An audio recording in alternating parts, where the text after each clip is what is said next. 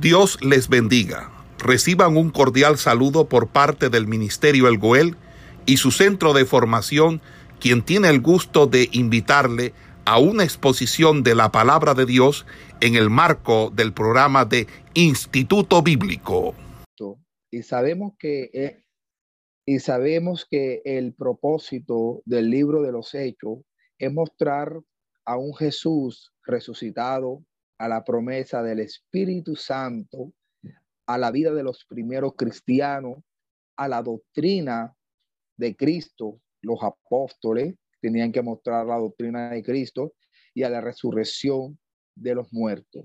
Teniendo todos estos fundamentos bíblicos, o una estructura bíblica y espiritual formada y estructurada, nosotros podemos entender que el libro de los hechos se desarrolla de una manera especial, con una promesa del Espíritu Santo. Alabado sea el nombre de Dios.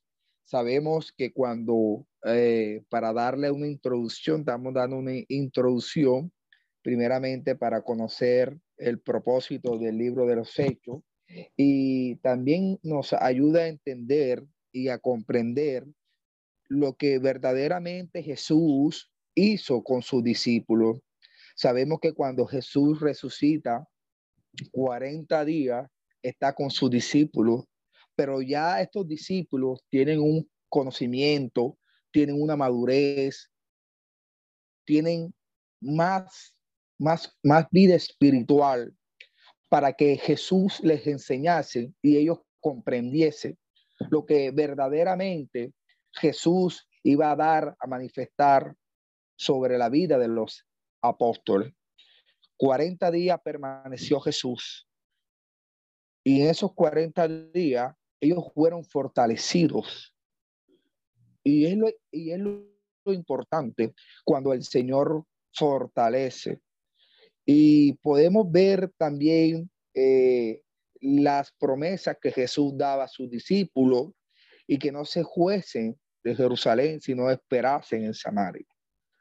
Era una orden de Jesús porque Jesús sabía que ellos necesitaban al consolador, al Padre. Él necesitaban al Espíritu Santo de, de Dios.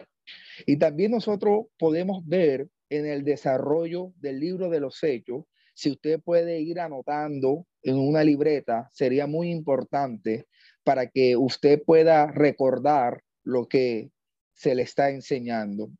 También quiero llevar a cabo los emperadores romanos para que usted lo tenga en cuenta en los libros de los hechos, como por ejemplo Tiberio, que gobernó en el año 14 a 37, Calígula, que también gobernó en el año 37 al 41. También el emperador Claudio, que gobernó en el 41 al 54. Y eso usted lo puede encontrar en Hechos, capítulo 18, versículo 2. También podemos ver a Nerón en el año 51 al 68. Y finalmente podemos ver a Tito en el año 66 al 70 sabiendo que Tito destruyó, destruyó el templo de Jerusalén y los eh, judíos fueron esparcidos. También podemos ver el prólogo para que usted vaya anotando y vaya entendiendo, porque esta es una estructura fundamental, la que estamos viendo para poder desarrollar el libro de los hechos y cómo podemos entenderlo. El prólogo comienza desde el capítulo 1, versículo 1 al versículo 3. La comisión del capítulo 1, versículo 4 al versículo 8. La ascensión del capítulo 1, versículo 9 al versículo 11. El aposento que está en el capítulo 1, versículo 12 al versículo 14 y el reemplazo de Judas que está en capítulo 1, versículo 15, versículo al 26. Entonces, teniendo esta estructura, vamos a comenzar por el prólogo, sabiendo eh, que su concesión, eh, Jesús alabado sea el nombre de Dios, su concesión, su bautismo, su justificación, su comportamiento, sus milagros y su resurrección. Estos son partes fundamentales que el libro de Lucas de, nos, nos ayuda también la, su concesión que aparece en Lucas capítulo 1, versículo 35, su bautismo que está en Lucas capítulo 3, versículo 21 y versículo 22, y su justificación que está en 1 Timoteo capítulo 3, versículo 16. También podemos entender que la palabra apóstol aparece 135 veces en la Biblia y sabemos que la palabra apóstol significa enviado. Amén. Gloria al Señor. Entonces, esto es una estructura que quería dar a entender el preámbulo, el propósito del libro de Lucas, para que usted tuviera de pronto el conocimiento de lo que vamos a desarrollar, porque es muy importante primeramente conocer la historia, es muy importante entender el propósito del libro y a quién iba dirigido y cómo se desarrolló en la vida de los primeros cristianos, pero el fundamento principal estaban en los apóstoles que tenían la gran comisión de dirigirse a ser nuevos discípulos Jesús le mostró las maravillas de su reino. Gloria al Señor. Entonces, vamos a la Biblia, porque la Biblia es lo más importante. Y nosotros como, eh, como hombres de Dios siempre, siempre tenemos que ser unos buenos intérpretes de las sagradas escrituras. El libro de los hechos comienza con la promesa del Espíritu Santo. Y al leer, dice el primer tratado de, de Teófilo, y sabemos que Teófilo significa traducido, significa amado de Dios. Gloria al Señor. Y dice, y hablé acerca de todas las cosas que comenzó a hacer, dice, y hablé acerca de todas las cosas que Jesús comenzó hacer y a enseñar. Tomando este primer punto, usted puede notar y observar en su Biblia lo que este escritor da a entender y cómo se dirige a Jesús de una forma importante. Habla de dos palabras, hacer y enseñar. Sabemos que hay una afirmación y podemos entender que la enseñanza es el eje fundamental de la vida del cristiano, porque Jesús comenzó a hacer y a enseñar. Jesús tomó a sus discípulos y los enseñó y los instruyó. Y dice el versículo 2, hasta el día que fue recibido arriba, después de haber dado mandamiento por el Espíritu Santo a los apóstoles que había escogido, a quienes también después de haber padecido, se presentó vivo con muchas que pruebas indubitables.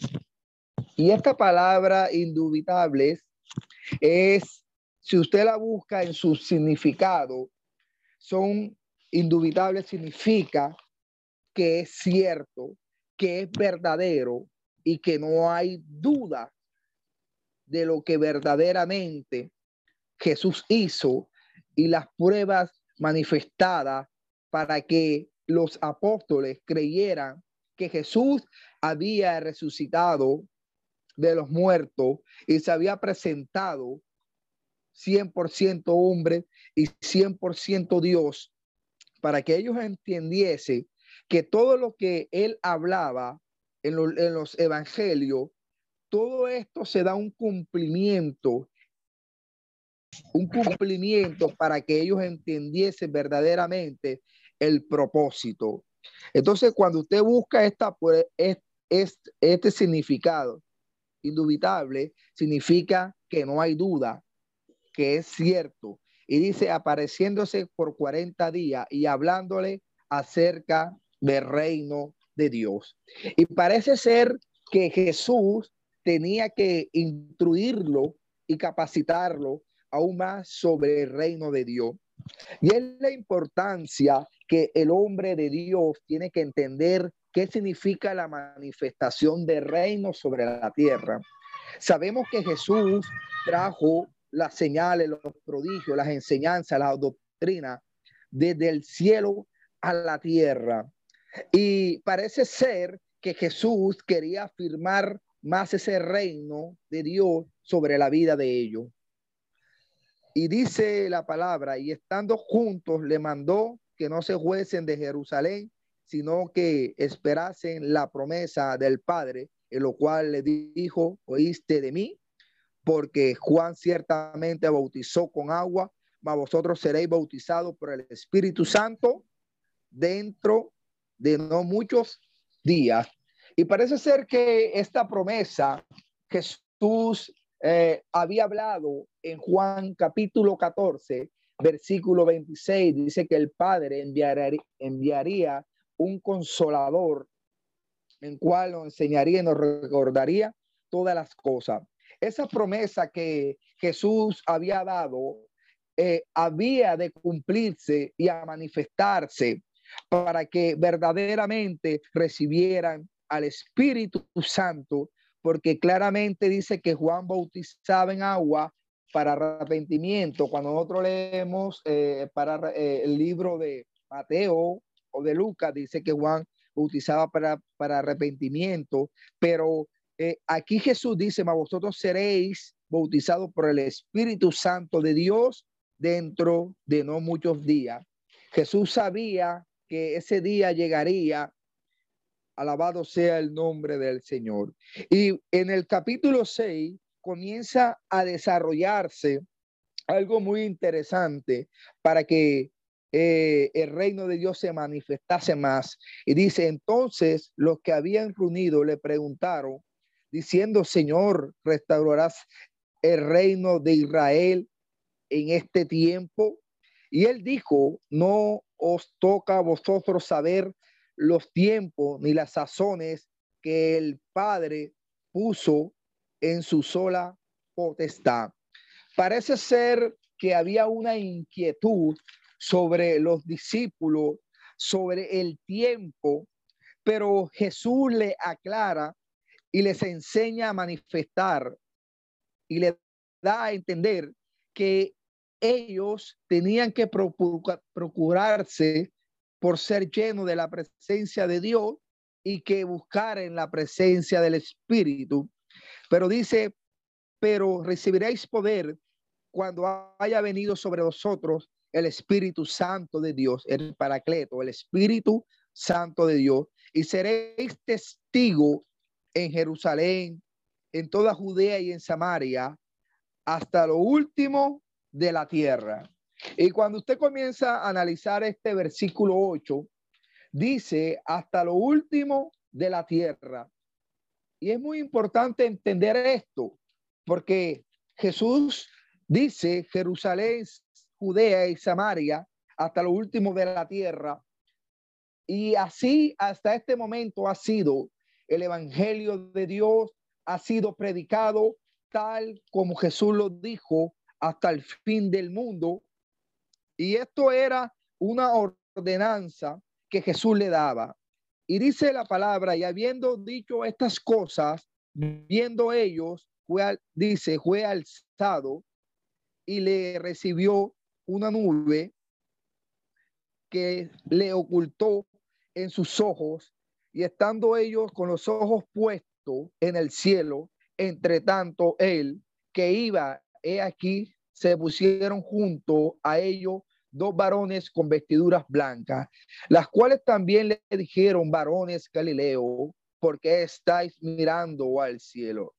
Este mismo Jesús que ha sido tomado de vosotros al cielo, así vendrá como lo habéis visto ir al cielo. Parece que ese versículo 11 se esconde el regreso de Cristo, porque así así como lo veis subido del cielo, así Él vendrá, porque Cristo viene por su iglesia. Y parece ser que en, el, en estos, en el primer capítulo, se desarrolla muchas cosas interesantes. Jesús parte con su Padre sentado a la diestra a recibir la gloria. Jesús cumple su propósito en la tierra. Dio a manifestar el reino de Dios, le dijo a sus discípulos, los afirmó le mostró la maravilla, los milagros, los prodigios, le dio la promesa del Espíritu Santo y les dijo que predicasen el Evangelio. Es como la misión que cada uno de vosotros tenemos cuando somos cristianos evangélicos. Ahora bien, podemos ver que desde el versículo 12 hay un título que dice la elección del sucesor de Judá. Y ahí podemos ver, entonces volvieron a Jerusalén desde el monte que se llama el Olivar, en lo cual está cerca de, de Jerusalén, camino a un día de reposo. Y dice, entrando subieron al aposento alto donde moraba Pedro y Jacobo, Juan, Andrés, Felipe, Tomás, Bartolomé, Mateo, Jacobo, hijo de Alfeo, Simón, el celote y Judas, hermano de Jacob. Todos, dice, y todos estos perseveraban unánimes en oración.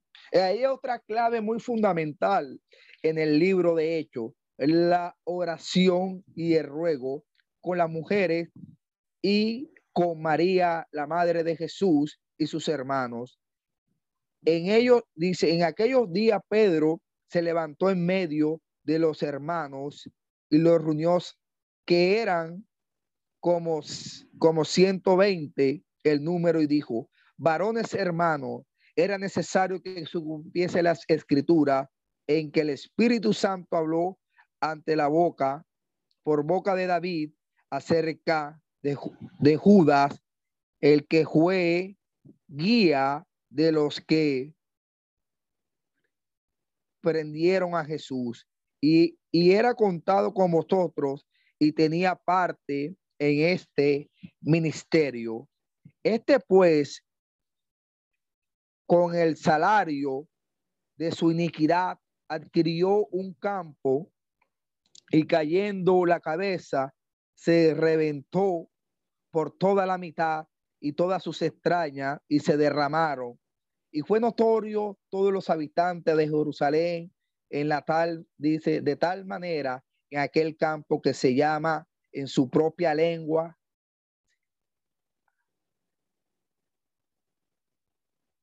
Aceldama, que quiere decir campo de sangre.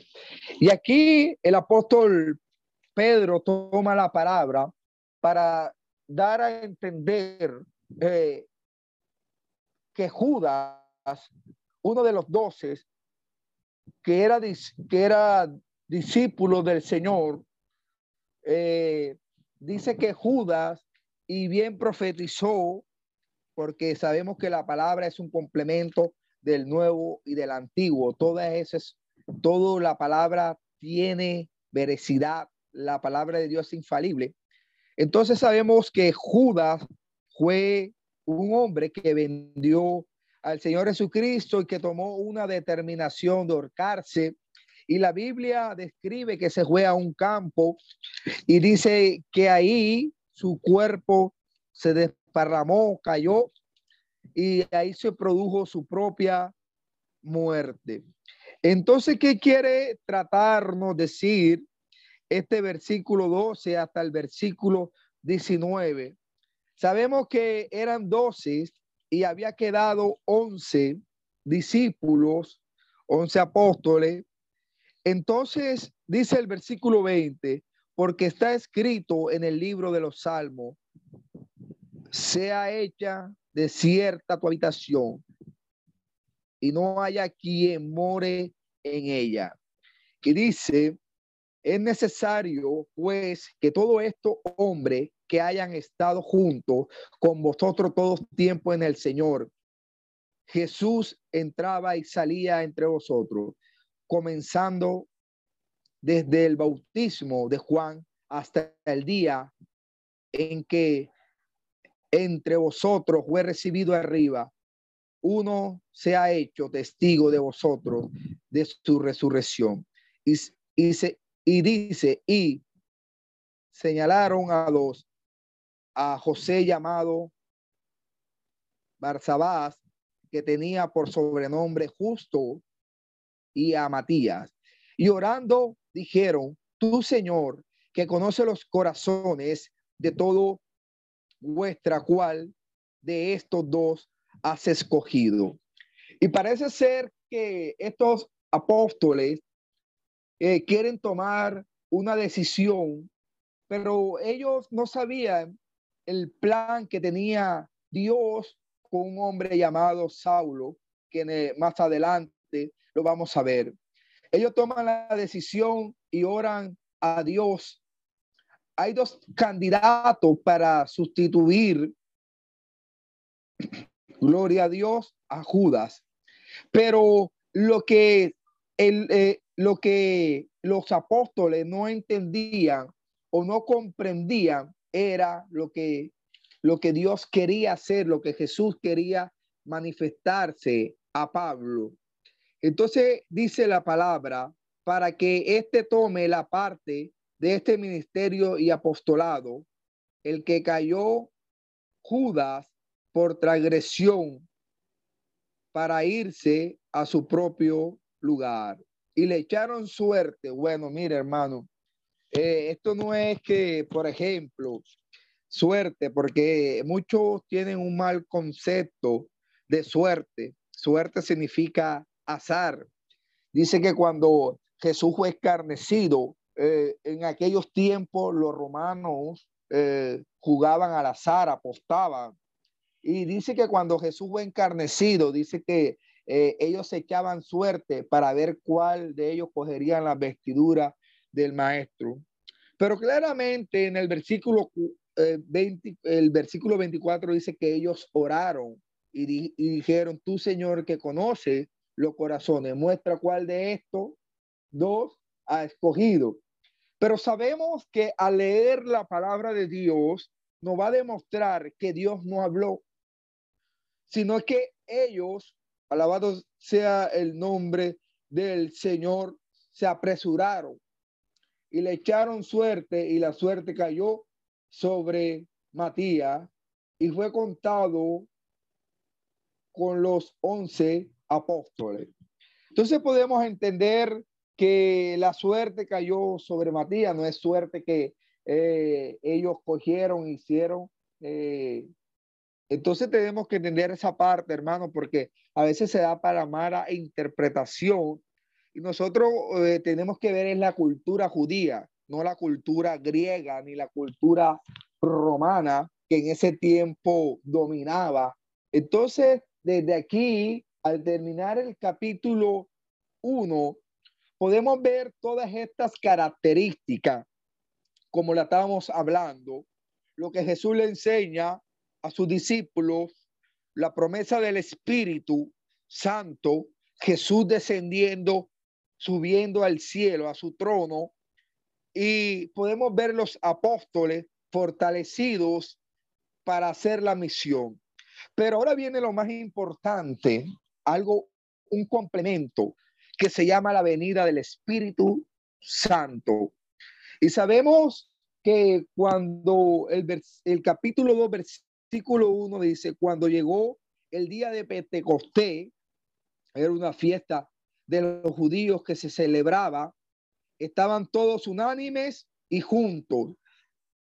sabemos que Jesús le dice, no se vayan lejos, quédense en Jerusalén, no se vayan lejos, porque faltaría la promesa del Espíritu Santo. Entonces ellos permanecen juntos, así como tiene que estar la iglesia del Señor. Pero dice, y de repente vino del cielo y mire que la Biblia es clara lo que quiere transmitir, lo que quiere decir, que un de repente vino desde el cielo un estruendo como un viento recio que soplaba, en lo cual llenó toda la casa donde estaban sentados. Ahí había de cumplirse lo que tanto ellos esperaban, lo que los apóstoles, lo que los discípulos esperaban, la promesa del Espíritu Santo. Y sabemos que el bautismo del Espíritu Santo en la vida del creyente, del hombre, de Dios, es muy fundamental, porque la presencia del Espíritu Santo, cuando mora en la vida del hombre, está la presencia de Dios.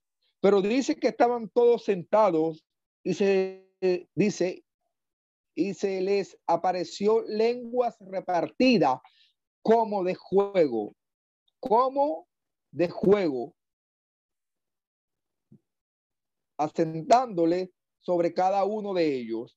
Y fueron todos llenos del Espíritu Santo y comenzaron a hablar en otras lenguas según el Espíritu le daba que hablase. Aquí se cumple el cumplimiento. Aquí las lenguas son repartidas por el Espíritu Santo de Dios. Y dice el versículo 5, y moraban entonces en Jerusalén judío, varones piadosos en todas las naciones bajo el cielo. Y hecho este estruendo, se juntó la multitud y estaban confusos porque cada uno le oía hablar en su propia lengua. Estaban atónicos y maravillados, diciendo, mirad, no son Galileo todos estos que hablan. Y sabemos que los Galileos eran menospreciados, eran menoscabados, pero sabemos que eh, Jesús vino no por justos, sino por pecadores. Jesús no vino por aquellos que quieren justificarse, sino por aquellos que quieren arrepentirse. Entonces ellos dicen, no son Galileo todos estos que hablan. ¿Cómo pues le oímos nosotros hablar cada uno en vuestra lengua en la que hemos nacido? Pardo, medos, elamitas y todo lo que hablamos en Mesopotamia, en, en Judea, en Capadocia y en Pronto y en Asia, en Frigia y Panfilia, en Egipto y en todas las regiones de África, más allá de Sirene y los romanos ahí residentes, tanto judíos como prosélitos, crecientes, árabes, le oímos hablar en vuestra lengua las maravillas de Dios. Y estaban todos atónicos y perplejos diciéndose cada uno a otro qué quiere decir esto. Más otros burlándose decía están llenos de mosto.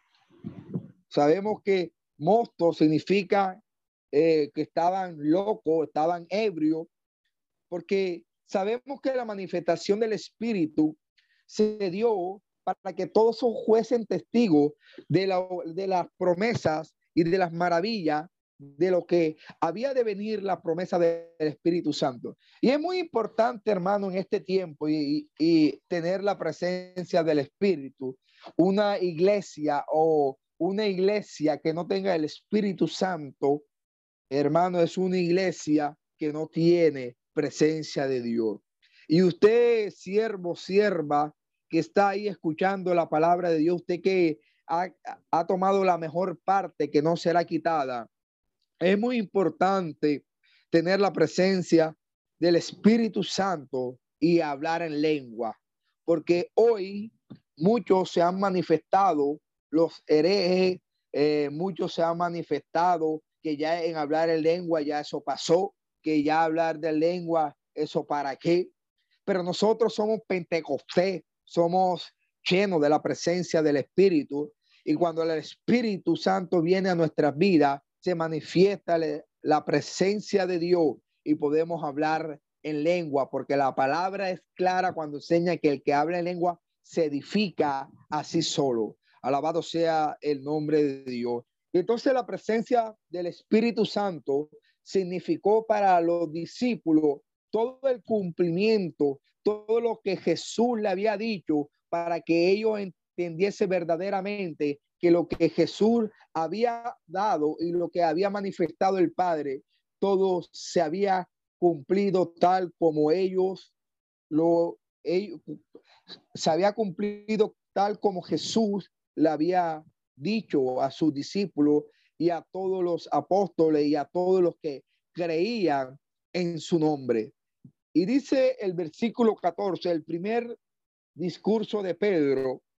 Entonces Pedro poniéndose en pie con los once, alzó la voz y habló diciendo, varones judíos y todo lo que habitáis en Jerusalén, esto sea notorio, oí mis palabras, porque esto no es tan ebrios como vosotros suponéis, puesto que es la hora tercera del día.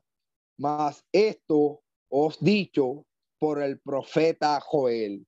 Y sabemos que eh, el profeta Joel profetizó, alabado sea el nombre de Dios, que en los postreros días, dice Dios, derramaré mi espíritu sobre toda carne y vuestros hijos y vuestras hijas profetizarán, profetizarán vuestros jóvenes serán, verán visiones y vuestros ancianos soñarán sueños.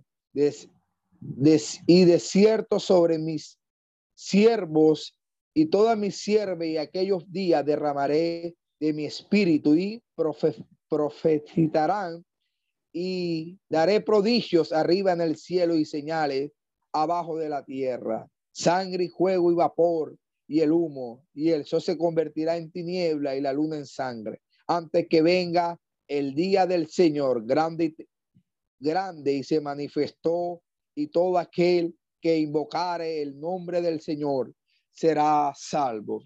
Sabemos que también en el Antiguo Testamento y leyendo el Nuevo Testamento podemos entender, querido hermano y hermana, cómo la palabra de Dios había, de, había sido profetizada por el profeta, alabado sea el nombre de Dios, Joel, que había de manifestarse el Espíritu Santo de Dios. Y podemos ver cómo se hace notorio el cumplimiento, cómo el apóstol Pedro se levanta en pie y le da a entender por la palabra de Dios todo que todo tenía que ir aconteciendo y los fundamentos bíblicos se lo da a entender lo que había de manifestarse.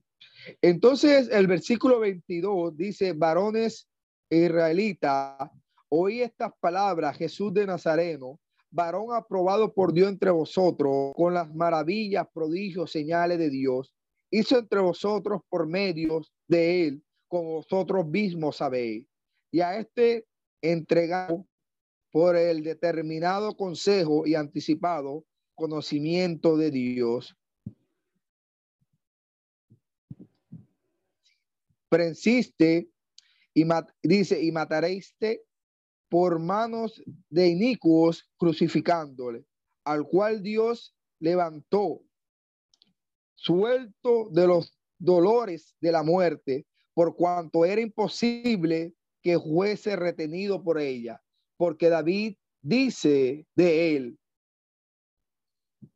veía al Señor siempre delante de mí, porque está a mi diestra, no seré conmovido por lo cual mi corazón se alegró y se gozó mi lengua, y aún mi carne descansará en esperanza, porque no dejará mi alma en el ave, ni, ni permitirá que su santo vea corrupción. Me hiciste conocer los caminos de la vida y me llenará de gozo con su presencia. Entonces podemos ver también cómo el apóstol Pedro presenta a David para que los judíos comprendiesen que todo lo que había de manifestarse en este tiempo se estaba escrito de Jesús resucitado que había de venir y que había de hacer milagros y prodigios. Y el versículo 29 comienza diciendo, varones hermanos, se os puede decir libremente el patriarca David, que murió y fue sepultado en el sepulcro, está, está con nosotros hasta el día de hoy. Pero siendo profeta y sabiendo con, que con juramento de Dios que había jurado y de su descendencia en cuanto a la carne, levantaría el Cristo para que sentase en su trono. Viéndole antes, habló de la resurrección de Cristo.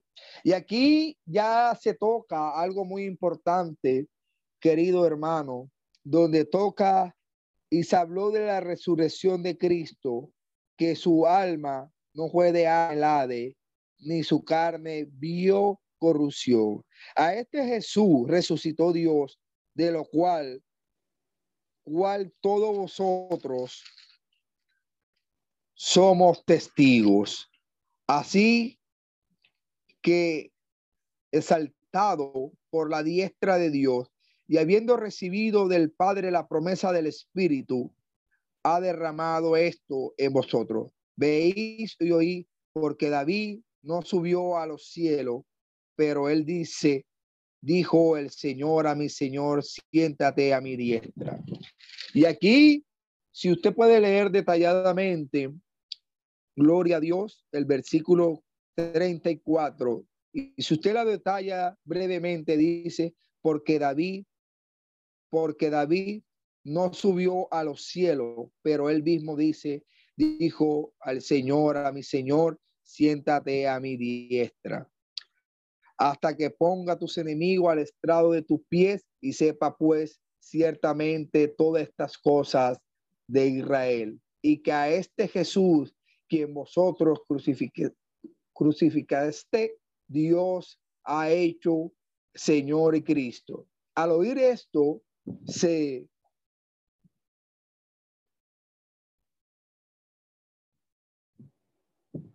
compunieron de corazón y dijeron a Pedro y a otros apóstoles, varones hermanos, ¿qué haremos? Pedro le dijo, arrepentíos y bautícese cada uno de vosotros en el nombre de, de, de Jesucristo para el perdón del pecado y recibís el don del Espíritu Santo. Bueno, hermano, este versículo 38, el apóstol Pedro dice, arrepentido y bautícese cada uno en el nombre de nuestro Señor Jesucristo. Sabemos que los unitarios usan este versículo y usan Hechos capítulo 4, versículo 12 para decir que se bauticen en el nombre de Jesús. Sabemos que el contexto que está hablando, el contexto de la Biblia nos está hablando a quién se dirige Pedro. Sabemos que el apóstol Pablo se está dirigiendo a los judíos, no se está dirigiendo a los gentiles, sino a los judíos brevemente, para que ellos comprendiesen, porque lo que eh, Pedro quiere dar a conocer y dar a manifestar, eh, que Cristo había resucitado y que eh, se levantó de los muertos, la resurrección de los muertos, porque para ellos creer que un hombre se que un hombre se levantase de los muertos y que fuese recibido al cielo, para muchos incrédulos, aún para los fariseos y los saduceos, era imposible. Pero aquí Pedro quiere dar a manifestar a un Jesús resucitado y que el pueblo de Israel carecía del conocimiento y de arrepentimiento. Y es, y es donde el apóstol Pedro quiere dar con este discurso y muestra al profeta Joel y muestra a, al rey David su manifestación y lo que la Biblia quiere dar a entender, porque lo que el apóstol Pedro quiere mostrar es que el hombre venga al arrepentimiento. Si no hay arrepentimiento en la vida del hombre, sin ese tiempo los judíos no se habían arrepentido verdaderamente de una vida en la cual ellos pensaban que estaba bien, su vida estaba condenada. Pero Pedro presenta el bautismo. El bautismo, el arrepentimiento y el bautismo, cada uno eh, dice, como cada uno de vosotros en el nombre de Jesucristo para el perdón de pecado y recibéis el don del Espíritu Santo.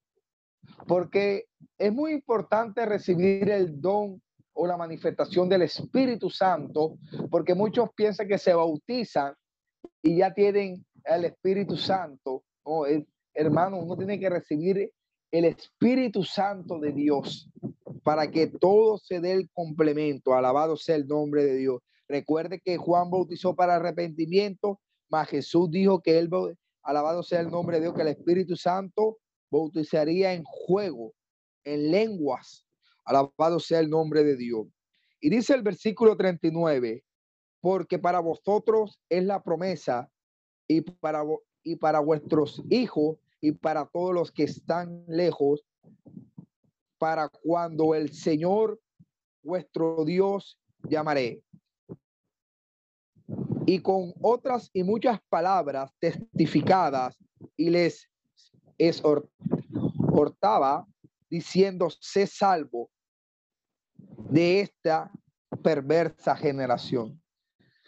Sabemos que eh, esta perversa generación en ese tiempo en lo cual, eh, alabado sea el nombre de Dios, Jesús muere, eh, para muchos judíos tenían la esperanza en Jesús, pero Jesús muere y parece ser que eh, ahí, ahí terminaba todo, ¿no? Pero ahí no terminaba todo, porque Jesús se manifiesta a sus discípulos. Jesús vence a la muerte. Pero había una generación en lo cual necesitaba arrepentirse. Una generación de judíos, de, de sectas, de grupos religiosos. Aún en este tiempo dentro de la iglesia hay grupos religiosos y perversos. Alabado sea el nombre de Dios. Pero Pedro, el apóstol Pedro quiere dar a entender que el hombre tiene que arrepentirse. Si el hombre no se arrepiente, hermano, está perdiendo su tiempo en el Evangelio. Hay que arrepentirse. Alabado sea el nombre de Dios. Pero el versículo 41 va a decir así. Así que los que le recibieron su palabra fueron bautizados y se añadieron aquel día como tres mil personas y perseveraban, escuche bien, y perseveraban en la doctrina de los apóstoles. Pero usted al leer usted va a entender que los apóstoles se fundamentaron, Cristo fundamentó a los apóstoles en la doctrina. Ahora el trabajo de los apóstoles es fundamental a los nuevos creyentes en la comunidad, en la unión, en la perseverancia y en la doctrina, porque es muy fundamental, hermano, la doctrina. Miren, una iglesia que no tenga doctrina, hermano, se practica la herejía, se practica el paganismo, se practica, hermano, la contaminación tremenda, lo que habla primera, eh, lo que habla primera Timoteo 4, 1 en adelante, doctrina de demonio y espíritu de demonio, hermano. Entonces, y perseveraban en la doctrina de los apóstoles, en la comunión unos con otros, con el partimiento del pan en las oraciones. Entonces, esto eh, hasta aquí hemos visto que se ha cumplido la palabra de Dios, se ha cumplido lo que Cristo ha dicho. Ya Pedro no era aquel Pedro temeroso, aquel Pedro e ignorante, aquel Pedro de falta de conocimiento, ya era un Pedro decidido, un Pedro maduro, lleno de la presencia de Dios, porque es que lo que lo, cuando tú tienes la presencia del Espíritu Santo, tú vas creciendo, vas creciendo como como una semilla crece, como un como cuando la semilla va creciendo y se convierte en un árbol y ese árbol va botando hojas verdes. Y, ese, y, y esas hojas verdes y esas ramas van creciendo y va botando un fruto. Entonces ya vemos un Pedro decidido, 100%, alabado sea el nombre de Dios, afirmado, estructurado, enseñado con doctrina, llevando el mensaje de salvación. Y podemos ver que ellos perseveraban compartiendo el pan. Eh, y dice que en las oraciones, mire, creo que aparece la segunda palabra, oración. Entonces, podemos ver que la vida de los primeros cristianos y sobrevino temor a cada persona y muchas maravillas y señales eran hechos por los apóstoles. Todos los que habían creído estaban juntos y tenían en común todas las cosas y vendían sus propiedades y sus bienes y los repartían y todo según la necesidad de cada uno y perseverando unánimes cada día en el templo y partiendo el pan en las casas, comían juntos con alegría y sencillez de corazón, alabando a Dios. Es que muy importante esto, hermano. Cuando Dios, Dios, eh, la presencia de Dios desciende, hay temor. Cuando eh, el Espíritu Santo está eh, en la iglesia, está en nuestra vida, hay temor. Cuando el temor no está en la vida del hombre, el hombre ha de manifestar lo carnal.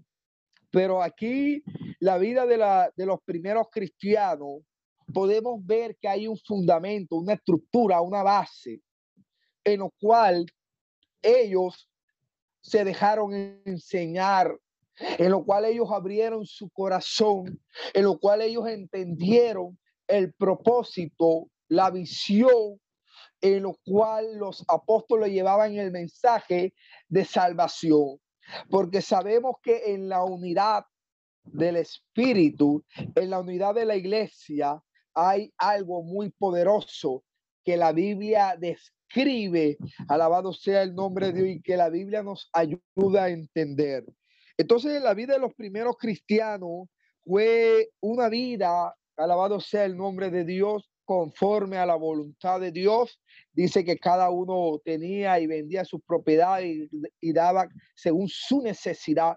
Podemos ver un corazón limpio, un corazón transformado, un corazón dispuesto para Dios, porque ellos podían entender y dice que habían señales y prodigios. Hermanos, y sabemos que cuando la palabra toca señales y prodigios, da a manifestar las sanidades, da a manifestar lo que era imposible para el hombre, se había de manifestar por medio de los apóstoles, porque la presencia del Espíritu Santo posaba sobre ellos. Pero dice algo muy importante, alabando a Dios, porque es que el fundamento de la vida de los primeros cristianos era alabando a Dios. En ello no estaba la vanagloria, en ello no estaba en exaltarse, porque lo primero que presentan los apóstoles, en estos dos primeros capítulos que hemos tocado, alabado sea el nombre de Dios, ellos presentan a un Jesucristo resucitado, a ellos presentan las señales, los prodigios, ellos presentan el reino de Dios y la manifestación de Dios que fue darse para que aquellos cristianos viniesen a la presencia de Dios con el temor y la adoración. Sabemos que la adoración, la alabanza es muy importante en el pueblo de Dios. Y dice, y, y teniendo favor con todo el pueblo, y el Señor añadía cada día a las iglesias los que habían de ser salvos. Porque sabemos que el que da el crecimiento es Dios. Sabemos que Dios es el que manda, añade las almas a la iglesia. Entonces, en estos dos primeros capítulos, hermanos, hemos entendido la estructura fundamental de la vida de los primeros cristianos, la presencia del Espíritu, la doctrina de los apóstoles. Hemos entendido lo que Jesús le dio a entender a sus discípulos. Y este primero dos capítulos nos presentan muchas pruebas, muchas pruebas, como se lo decía ahorita, pruebas indubitables, que indubitables, cierto, verdadero, que no hay tacha, que todo lo que eh, los apóstoles manifestaron, lo que la presencia del Espíritu se manifestó, alabado sea el nombre del Señor Jesucristo, gloria a Dios, se había de cumplir. Alabado sea el nombre de Dios. Pastora, puede parar la, la grabación. Gloria a Dios. Esperamos que este estudio haya sido de bendición para su vida y ministerio. A Dios sea la gloria. Este es el Ministerio El Goel, vidas transformadas para cumplir el propósito de Dios.